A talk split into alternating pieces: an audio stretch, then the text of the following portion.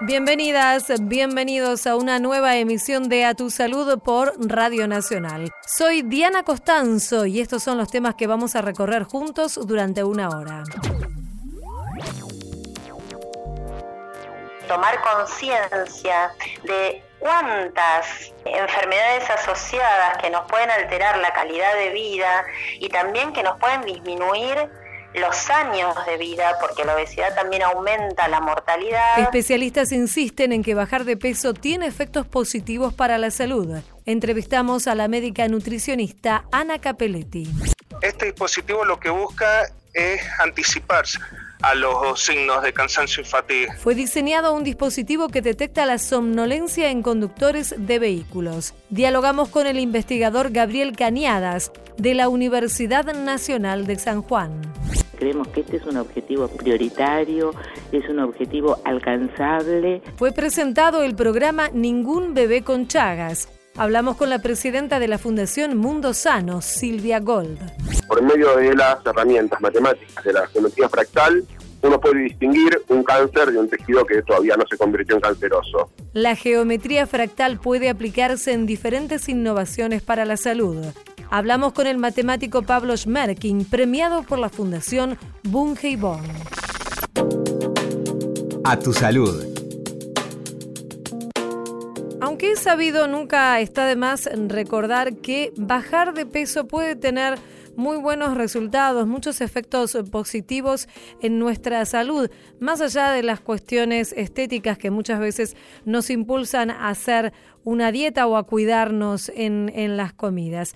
Vamos a conversar aquí en Radio Nacional con la doctora Ana María Capelletti. Ella es médica especialista en obesidad y también es miembro de la Sociedad Argentina de Nutrición. Ya la estamos saludando y agradeciéndole que nos atienda aquí en Radio Nacional. Hola Ana, ¿cómo está Diana Costanzo? Muy bien. En principio, preguntarle cuáles son estas razones. En principio, ustedes están lanzando esta campaña que tiene como leitmotiv 20 razones para bajar de peso. Pero resumiendo, ¿cuáles serían los motivos por los que una persona puede tener beneficios para su salud si baja algunos kilos? El motivo por el cual nosotros lanzamos esta campaña es para concientizar, bueno, en principio que la obesidad es una enfermedad. Y tal vez la mayoría de las personas saben de la relación que tiene la obesidad, sobre todo cuanto más alto es el grado de obesidad, más severa esta relación eh, es casi inevitable con enfermedades como la diabetes, los lípidos altos en, en, la sangre, el colesterol, los triglicéridos y la hipertensión arterial. Pero muchas personas desconocen que la obesidad también se relaciona con un montón de otras enfermedades que incluyen algunas como el, el cáncer que tiene riesgo aumentado en las personas con obesidad. Y nos parece entonces que tomar conciencia de cuántas enfermedades asociadas que nos pueden alterar la calidad de vida y también que nos pueden disminuir los años de vida, porque la obesidad también aumenta la mortalidad, podría llevar a las personas a tener una, una actitud activa respecto de esto. ¿Cuándo se dice que una persona es obesa o porque, digamos, hay una diferencia entre tener sobrepeso y eh, tener obesidad, ¿cierto? Como, como una enfermedad.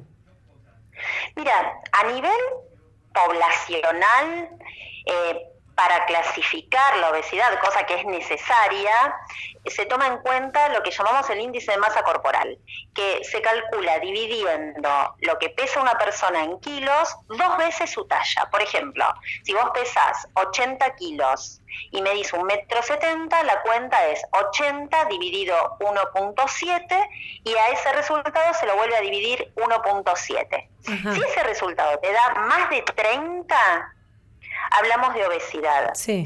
Y ese también es un punto, porque muchas personas consideran que están un poquito gorditos o que son rellenitos y no toman conciencia de que realmente están enfermos. Sí. Ahora, si esa cuenta te da entre 25 y 30, tenés sobrepeso. Pero ya con el sobrepeso, sobre todo a partir de 27, aumentan los riesgos de enfermedad cardiovascular. De todas maneras, esto es muy relativo, porque vos pensás que un deportista que tiene mucho músculo, por ahí va a tener un índice de masa corporal alto. Claro, sí. Sí, esto típico también de que cuando uno empieza a hacer actividad física y gana en músculo, tal vez también gana en peso y no es que haya engordado. Por eso, por eso es importante también medirnos la cintura. Ajá porque justamente la grasa que se junta en el abdomen, que no es el rollo que podemos agarrar con la mano, sino la grasa que está rodeando los órganos del abdomen, es la que más se asocia con las enfermedades cardiovasculares. En la mitad del, del torso sería que hay que medirse. Sí, lo más fácil es medir a la altura del ombligo. Si vos tenés la panza caída, entonces no va a servir esa medición parado, se tiene que hacer acostado. Si a las mujeres les dan más de 88 y a los hombres más de 102, más de 94, iba a decir porque en realidad comienza a aumentar el riesgo, pero más de 102 aumenta mucho también el riesgo en los hombres. Mm. Entonces también es un motivo de alarma, no solamente el peso. Ana, eh, sabemos entonces eh, estas enfermedades con las que está asociadas, como accidentes cerebrovasculares, enfermedades coronarias, también problemas eh, psicológicos que surgen con la obesidad, asociados a la obesidad, lo que nos contaba los, los diferentes tipos de cáncer. Con toda esta información, ¿cómo se aborda a una persona que necesita bajar de peso, pero que muchas veces se le hace muy difícil? No es, no es algo sencillo ni que se pueda dar en forma, digamos, eh, automática, sino que requiere también de, de asesoramiento profesional.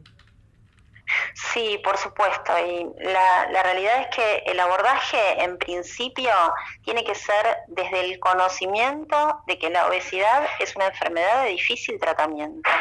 Muchas veces las propias personas con obesidad se sienten culpables por la situación o incluso culpables por no poder cumplir con tratamientos que en realidad no resultan posibles para toda la vida. Si nosotros pensamos que estamos hablando de una enfermedad crónica, no podemos pensar que, que, las personas puedan estar sometidas a tratamientos extremos, estoy hablando de dietas extremas, ya sea de muy bajas calorías o que prohíben ciertos grupos de alimentos, lo cual no tiene ningún sustento científico.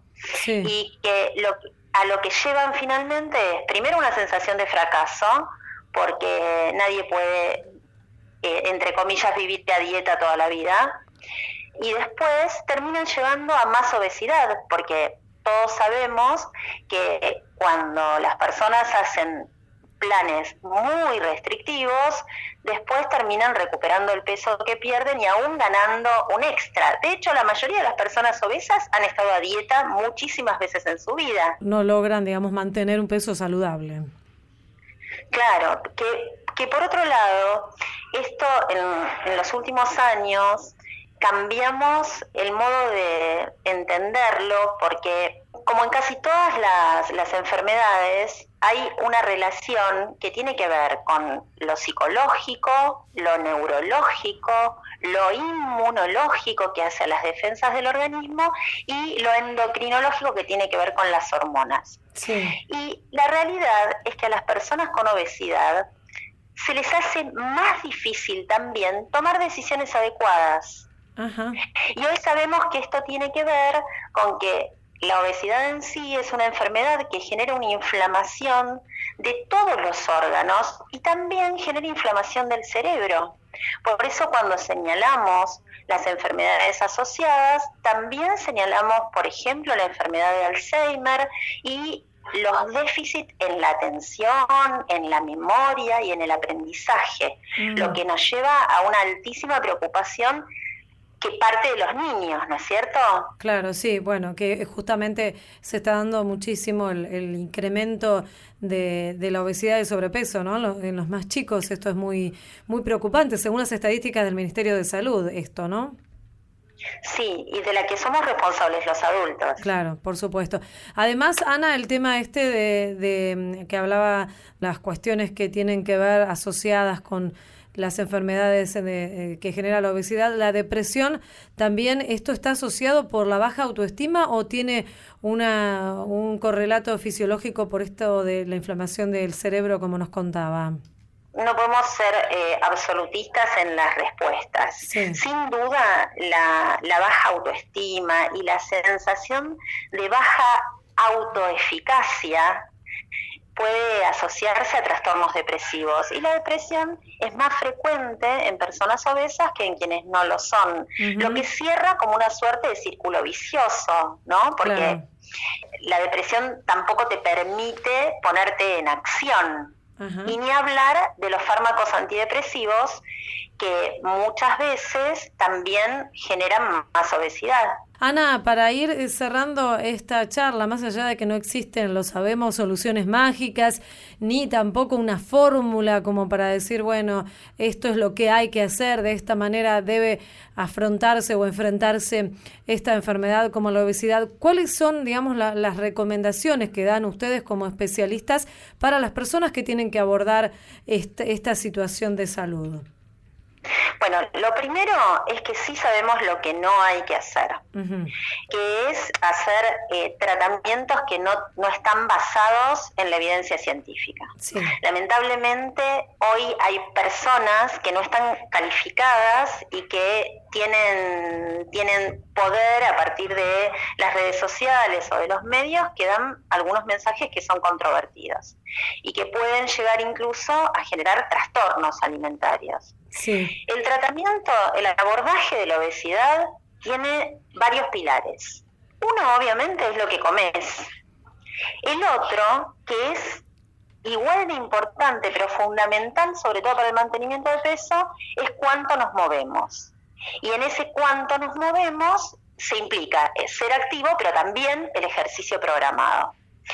La tercera pata del tratamiento es la contención. La contención te la puede dar el profesional, te la puede dar un grupo de pertenencia, te la puede dar un grupo de autoayuda o tu vecino que te toca el timbre para salir a caminar. La cuarta eh, pata es la medicación, que también hay, hay barreras para el uso de medicamentos eh, para tratar la obesidad que no existen con otras enfermedades.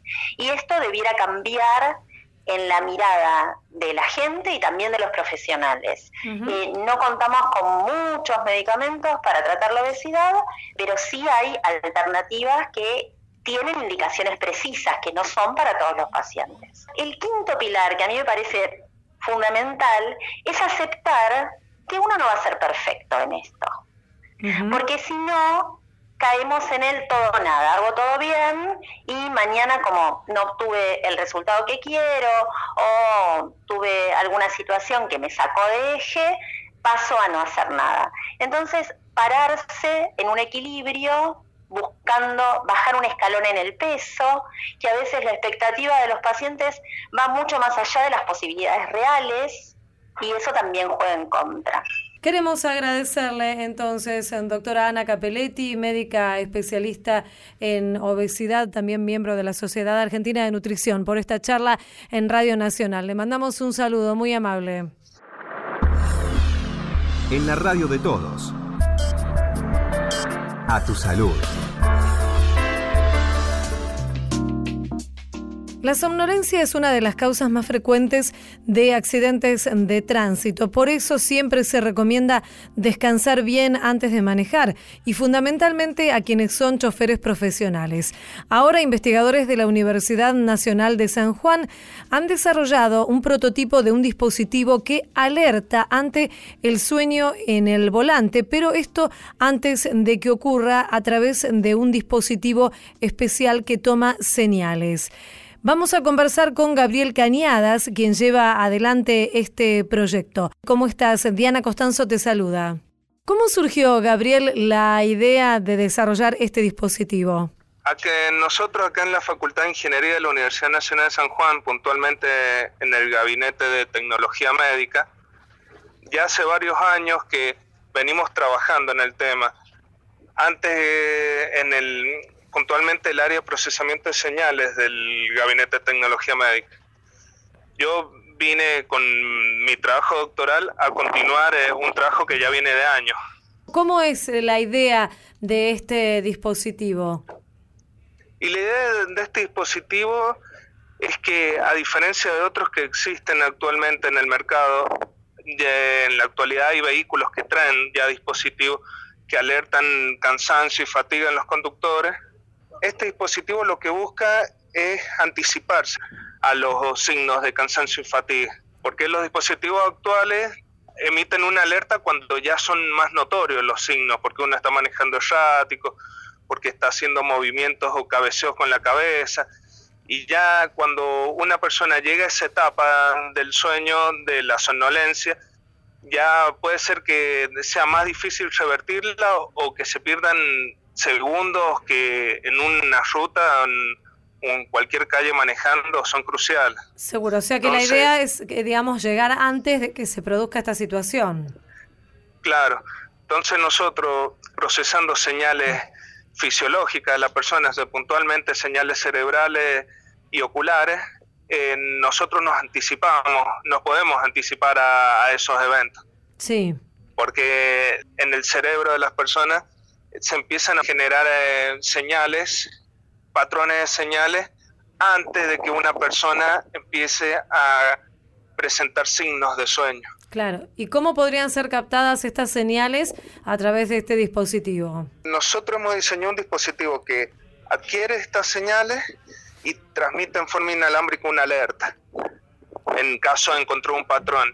La adquisición de estas señales todavía es una parte que estamos poniendo a punto, es que iría en el conductor para que sea lo más cómodo posible, pero la idea es que sea es un auricular, es algo una o una vincha, estamos viendo cuál de las dos vamos a usar definitivamente vamos a dejar. Pero la idea es que sea algo que un conductor se lo pueda poner cómodo y cómodo y pueda estar manejando con eso y, y en caso de que el sistema detecte que se está empezando a quedar dormido, emite una alerta. ¿Y el alerta sería, por ejemplo, un sonido? Un sonido que se transmita quizá por Bluetooth al estéreo del vehículo o en caso de necesitarse se pueden poner eh, motores vibradores en el asiento del conductor y activarlos para alertarlo. Eso en puntualmente se está trabajando en emitir sonido a través de un, del estéreo del vehículo. En la actualidad todos los vehículos tienen estéreo Bluetooth. Sí. Entonces, en la actualidad se trabaja que el dispositivo se conecta al estéreo Bluetooth y emite una alerta sonora por los parlantes del vehículo. ¿Y en qué paso están de este diseño? Nosotros en la actualidad tenemos el dispositivo, un prototipo funcional y estamos trabajando en mejorando los algoritmos de detección para intentar eh, detectar lo antes posible los eventos. ¿Cómo se definen estos algoritmos? Estos son algoritmos que procesan las señales cerebrales y oculares de las personas y detectan patrones de sueño en los mismos y todo eso lo hace dentro del dispositivo que, se ha diseñado. Entonces el dispositivo, cuando estos patrones superan un cierto umbral, eh, se emite una alerta, como que, bueno, lo que estamos intentando mejorar es aumentar lo más posible el tiempo para anticiparse al, estado del sueño. Además, Gabriel, ¿qué pruebas deben realizarse aún como para que pueda ser lanzado al, mercado y pueda ser utilizado por, por cualquier conductor? Puntualmente, el dispositivo en esta primera etapa está apuntado más que nada conductores profesionales, ya que es mucho más fácil la adopción por parte de conductores profesionales que quizás particulares, porque a un conductor profesional quizás por alguna reglamentación se le, se le pueda exigir que utilice un dispositivo de control de sueño en, en la ruta. Entonces, ya por lo menos, o utilizando los conductores profesionales, mejoraríamos mucho el, el problema. Y, en, y, se, y bueno, y si funcionara en una segunda etapa que, que se pudiera adoptar para los que quisieran tenerlos en vehículos particulares. Seguro. En este momento lo, nosotros estamos realizando pruebas en un simulador que construimos acá en la universidad de manejo para poder poner a punto el sistema porque es muy peligroso poner, eh, ponernos a hacer pruebas reales y llevar a una persona al punto de que se quede dormida mm, y para hacer las pruebas. Entonces, por eso construimos un simulador de manejo y lo y hemos estado poniendo eh, apuesta el sistema con eso. Queremos agradecerte entonces, Gabriel Cañadas, investigador entonces allí en la Universidad Nacional de San Juan y becario del CONICET por esta charla. Te mandamos un saludo, ha sido muy amable. Bueno, muchas gracias. Hasta luego. Un saludo a todos.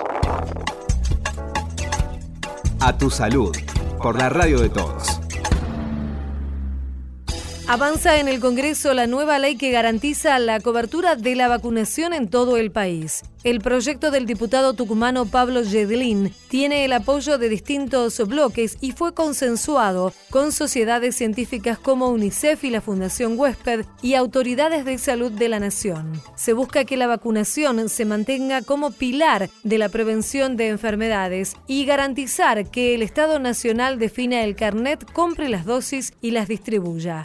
Algunas de las reformas apuntan a eximir de impuestos internos a las vacunas y penalizar a los integrantes de equipos de salud que las contraindiquen o falsifiquen certificados. También se establece que para trámites como renovación del documento nacional de identidad, pasaporte o licencias de conducir, se solicite a la persona las constancias. Seguimos en A Tu Salud.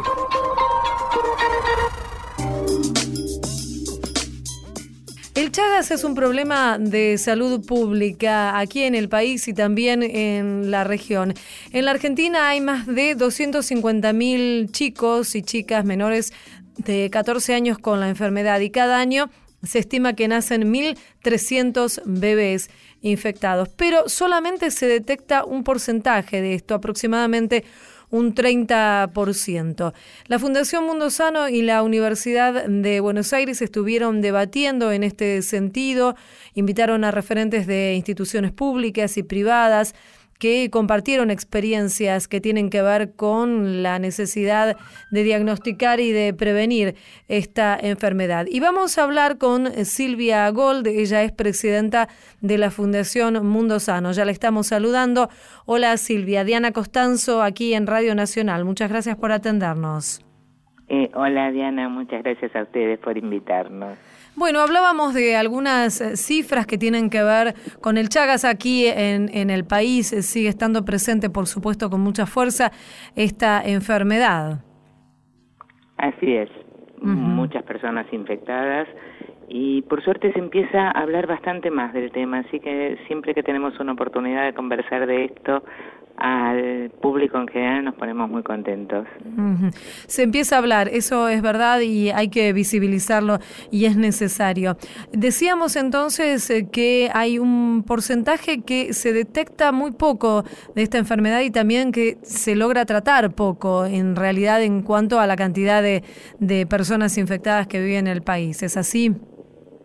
Es así, se detectan mucho menos de los que nacen. Hay en la cadena hay una cantidad de fallos que se acumulan. Primero es obligatorio por ley hacer la prueba en todas las mujeres embarazadas. Acá ya no se alcanza un 100% de cumplimiento. Se cree que alrededor del 70% de las mamás son diagnosticadas. Una vez que se diagnostica la mamá positiva, se tiene que diagnosticar a todos los bebés nacidos de mamá positiva. Acá de nuevo se pierden algunos, bastantes y además cuando sí se hace y sí se encuentra el bebé positivo, tampoco siempre se logra el seguimiento para captar el bebé para el tratamiento. Así que son varias etapas en las que hay fracaso, pero por suerte también eh, hay mucha más conciencia de la importancia de cambiar esto y nos gustó mucho la, la actividad del lunes en la Facultad de Odontología porque había muchos panelistas, como decías, de distintos ámbitos, de la red de Chagas de la Ciudad de Buenos Aires, de la Dirección de Epidemiología del Ministerio de la Nación, del Hospital Muñiz, del Instituto Fatal Chávez, o sea, de distintos lugares y había yo me quedé con tres puntos de consenso para mí muy importantes. A ver, Uno eso es importante. la importancia de diagnosticar y tratar al congénito. Esto era clarísimo y un, una punta de ovillo y una necesidad indispensable en la que había un consenso total. El otro, para mí muy importante, es la factibilidad de atender la enfermedad de Chagas en el primer nivel de atención. Hubo casos contados por la doctora Lloveras del Hospital Muñiz 1, por propias experiencias nuestras de Mundo Sano en las que lo estamos realizando, tanto en zona endémica, en la provincia de Santiago del Estero, como en conurbano de Buenos Aires, donde se ve como perfectamente el paciente positivo puede ser tratado en el primer nivel de atención, porque con un millón y medio de infectados no se puede pensar en, hospitales de complejidad para atenderlo. Sí, claro. es necesario. Lo otro importante, y se mostraban cifras, es cómo la búsqueda activa y la actitud activa por parte del sistema de salud favorece el diagnóstico y la adhesión también, como cuando hay compañía de otros profesionales, de asistentes sociales, de parteras, de gente que le explica a la mamá la importancia de que ante la posibilidad de que su bebé sea positivo, se le, se le va a dar tratamiento y se va a curar, los bebés se curan, el tratamiento está disponible. Entonces, si la mamá sabe todo eso, la mamá no va a descuidar a su bebé, se pierden porque a veces no hubo bastante tiempo de explicarle. Pero hubo ejemplos concretos de cómo aumenta la adhesión cuando se toman estrategias de más de más proactividad en la búsqueda y en la explicación. Dar un mensaje positivo porque se puede ser optimista. Eh, mm. Nosotros lo decimos, pero me gustó que lo diga también la directora de epidemiología, que no le parecía un objetivo no alcanzable a un plazo razonable el que todos los bebés se diagnostiquen y todos los bebés se traten. Nosotros empezamos una campaña, la, la estamos ahora eh, anunciando se llama Ningún bebé con Chagas porque creemos que este es un objetivo prioritario, es un objetivo alcanzable y, y además a partir del diagnóstico de esa mamá y de ese bebé aparecen los otros hermanos mayores que no se habían diagnosticado, eh, los hermanos de esta mamá que que por, o son niñas más jóvenes o son hermanos varones, es decir, es una punta eh, hay relatos, por ejemplo, de cómo a partir de un bebé se encontraron 12 positivos, buscando eh, todos los contactos que la, la epidemiología indica que hay que buscar a partir de ese caso. Ahora, Silvia, este, esta campaña, Ningún bebé con Chagas, ¿qué pasos implica? ¿Cuáles son las actividades o las acciones que, que se tomarán en este sentido? ¿Ustedes desde la Fundación Mundo Sano? O no sé si también hay algunas otras eh, agrupaciones que van a estar trabajando en esto. Seguramente va a haber otras. Nosotros somos parte de la coalición de Chagas. Es una coalición en la que hay otras instituciones, el Instituto de Salud Global de Barcelona, DNDI, que es una institución internacional que trabaja en el desarrollo de drogas para estas enfermedades, el eh, Instituto Sabin de Estados Unidos, o sea, somos muchos miembros en la coalición, seguramente la coalición lo, lo va a apoyar. Es, es una prioridad en la que estamos todos de acuerdo. O sea que, y esperamos tener, abrir esta campaña a la sociedad en general, digamos. Nosotros vamos a tener una, una landing page de la campaña, en este momento se está terminando. Si entran a la página de Mundo Sano vamos a, a tener toda la información ahí hay un compromiso eh, y buscamos adhesiones. ¿Qué hacemos concretamente? Porque eh, vamos a poner en marcha, un, o estamos ya poniendo en marcha, eh, de distintas maneras programas activos de detección de congénito y, y, esto que te contaba, que es lo que se tiene que hacer, lo estamos haciendo. en la Argentina tenemos muchas experiencias ya en marcha. Una muy interesante es en triple frontera Argentina, Bolivia, Paraguay, en zona muy endémica en Chaco, pero también tenemos en, por ejemplo, en el conurbano, en Almirante Brown, una experiencia excelente, eh, pero también en otros países. Eh, mm. estamos hablando con países de Centroamérica, con Paraguay. Generar situaciones en la escala nuestra, en la escala que podemos, que muestre cómo cuando se salen a buscar se encuentran. Esto lo vamos a hacer dentro de un programa de OPS y, con esto tratar de movilizar que entre al sistema de salud pública definitivamente, Seguro. pero visibilizar mucho la efectividad de hacerlo. Claro. Y Silvia, eh, uno de los expositores que fue el doctor Raúl Chadi, ¿no? Médico cardiólogo que trabaja en el Hospital Pirovano, decía que él no tendría que estar en ese encuentro hablando de Chagas. Esto en referencia a cuáles son las secuelas que provoca la enfermedad y que podrían evitarse si la enfermedad es detectada a tiempo, porque como decíamos, están disponibles los medicamentos, como usted nos contaba, para eh, poder curar la enfermedad cuando se detecta de niño. Así es, la aspiración es que el Chagas deje de ser una, una enfermedad para el cardiólogo. La, la aspiración de la prevención y el tratamiento oportuno es que no haya enfermedad cardíaca.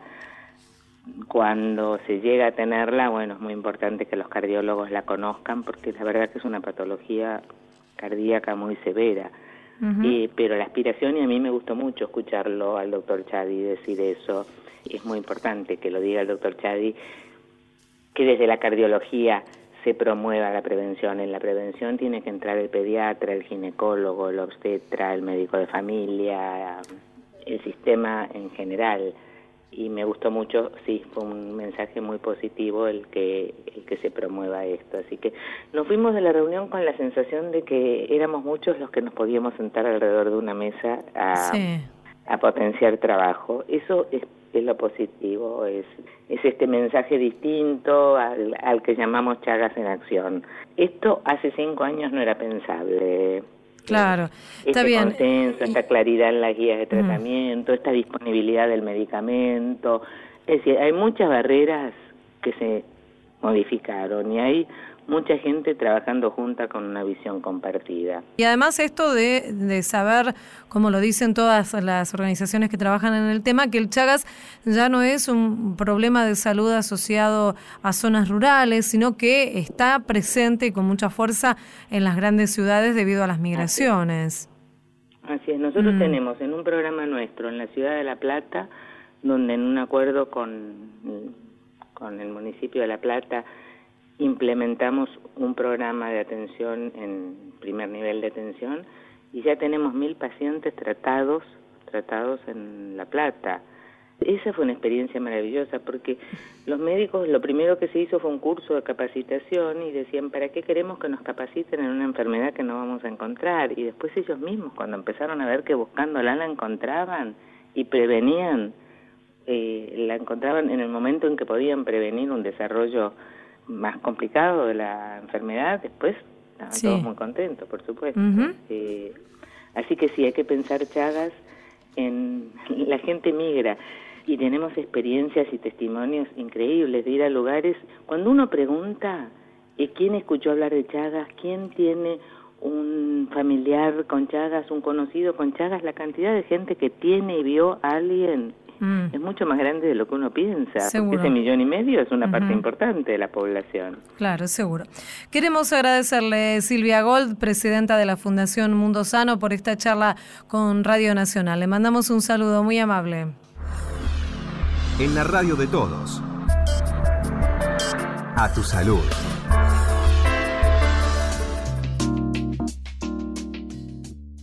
Por primera vez, la Fundación Born distingue con sus premios científicos a dos matemáticos.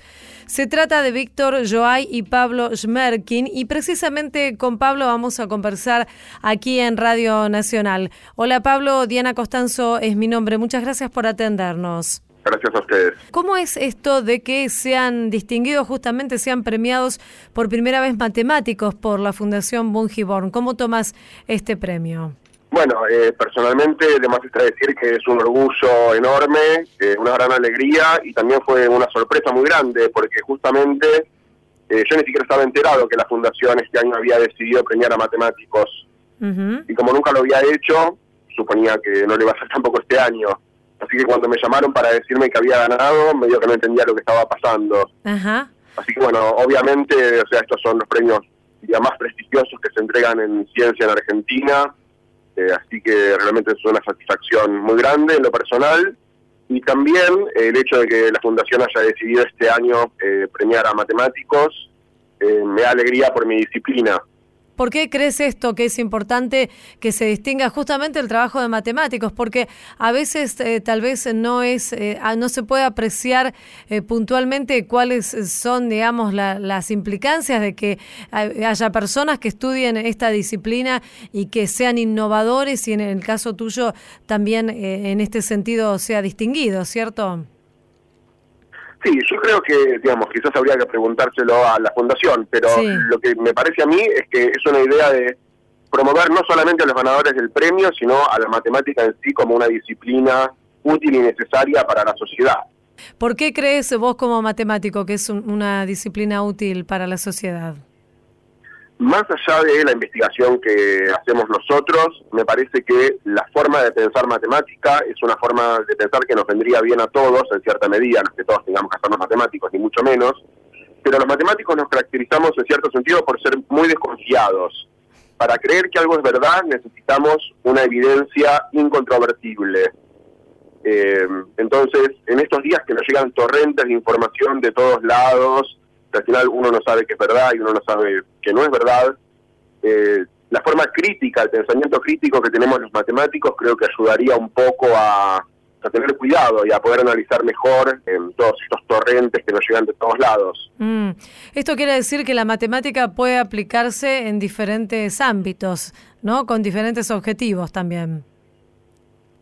Digamos, por un lado, eh, además está decir que hoy en día toda la sociedad tecnológica moderna está basada en matemáticas. O sea, el hecho de que estemos hablando ahora por eh, teléfono, de que estemos saliendo por la radio, las computadoras, o sea, toda la tecnología está basada en desarrollos físicos y matemáticos.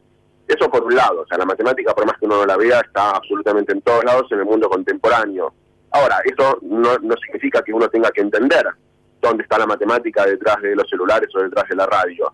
Uno lo puede usar sin comprenderlo. Lo que me parece más útil de la matemática para la gente no es tanto eso, sino justamente la idea, o sea, el concepto matemático de cómo pensar.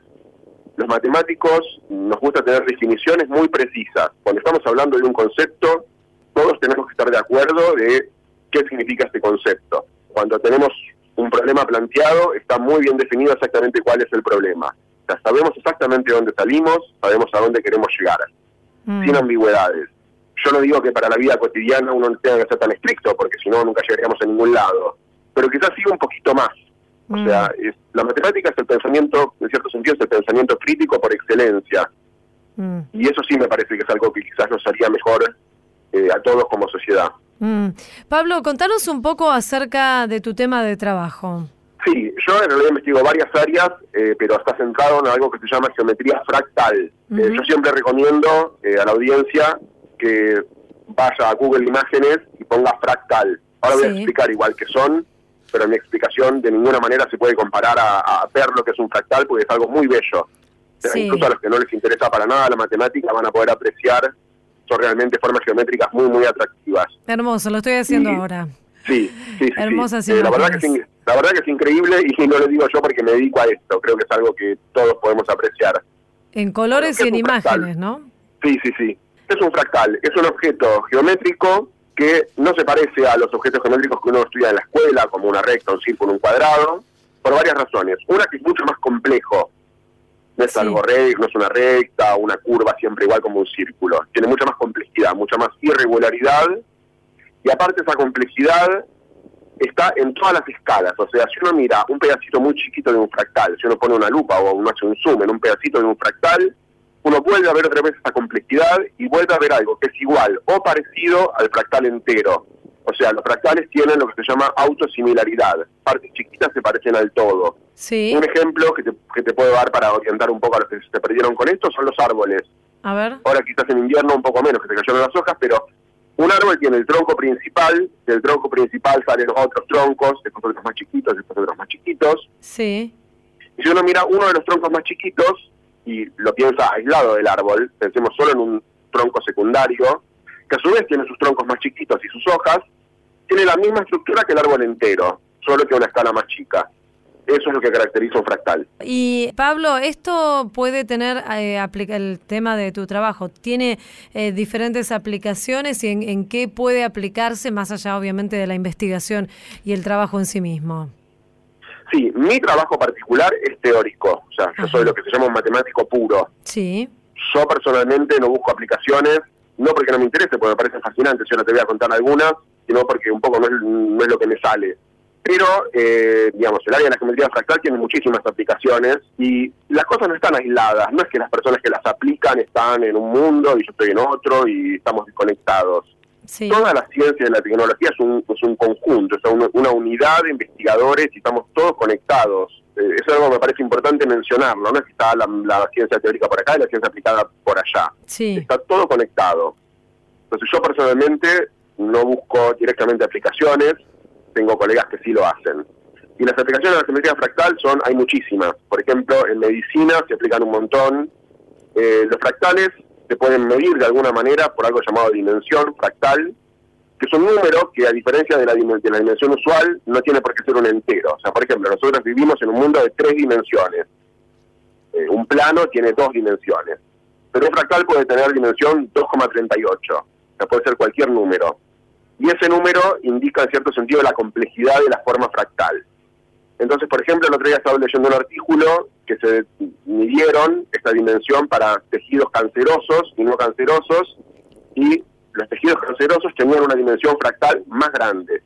Es decir, que por medio de las herramientas matemáticas de la geometría fractal, uno puede distinguir un cáncer de un tejido que todavía no se convirtió en canceroso. Y eso a su vez potencialmente puede permitir comprender mejor y eventualmente entender por qué los tratamientos no funcionan y cómo habría que hacer para que funcionen. Porque la dimensión más alta lo que está diciendo es en cierto sentido que el tejido se pliega sobre sí mismo de forma muy compleja y eso puede contribuir a que una droga que uno intente que entre no pueda entrar. Entonces es algo que a su vez puede ayudar a guiar nuevos tratamientos. Y mm, recordamos entonces cuáles son los, los títulos que tenés. Estudiaste aquí en el país, después te fuiste y, luego retornaste para, para seguir trabajando, ¿cierto? Así es. ¿Y sos investigador adjunto en, en el CONICET también? Así es, sí, sí. ¿Y cuánto hace que, que retornaste al país? En el 2003. Estuve afuera 12 años, me fui en el 2001, volví en el 2003. ¿Y seguirás trabajando acá? Sí. Por ahora sí. Eh, obviamente hay un, hay un montón de desafíos este, que tiene este país, mm. particularmente ahora, quizás un poco más que antes, pero bueno, este premio justamente es un espaldarazo para indicarme que voy en la dirección correcta. Un gran estímulo, seguramente. Queremos agradecerte y felicitarte nuevamente, Pablo Smerkin, matemático, por esta distinción de la Fundación Bungibón. Te mandamos un saludo, muchísimas gracias, muy amable. ¿eh? Gracias a vos, hasta, hasta luego. Seguimos en A Tu Salud.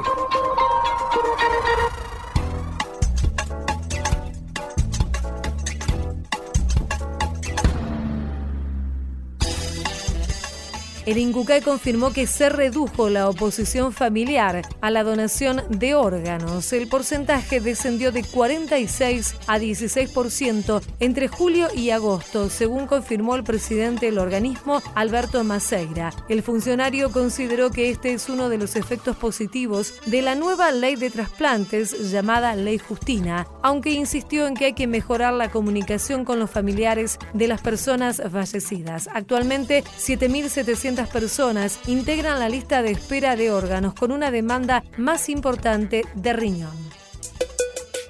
Esto fue A Tu Salud, un programa dedicado a los últimos avances en medicina, prevención y tratamientos. Hasta la próxima emisión.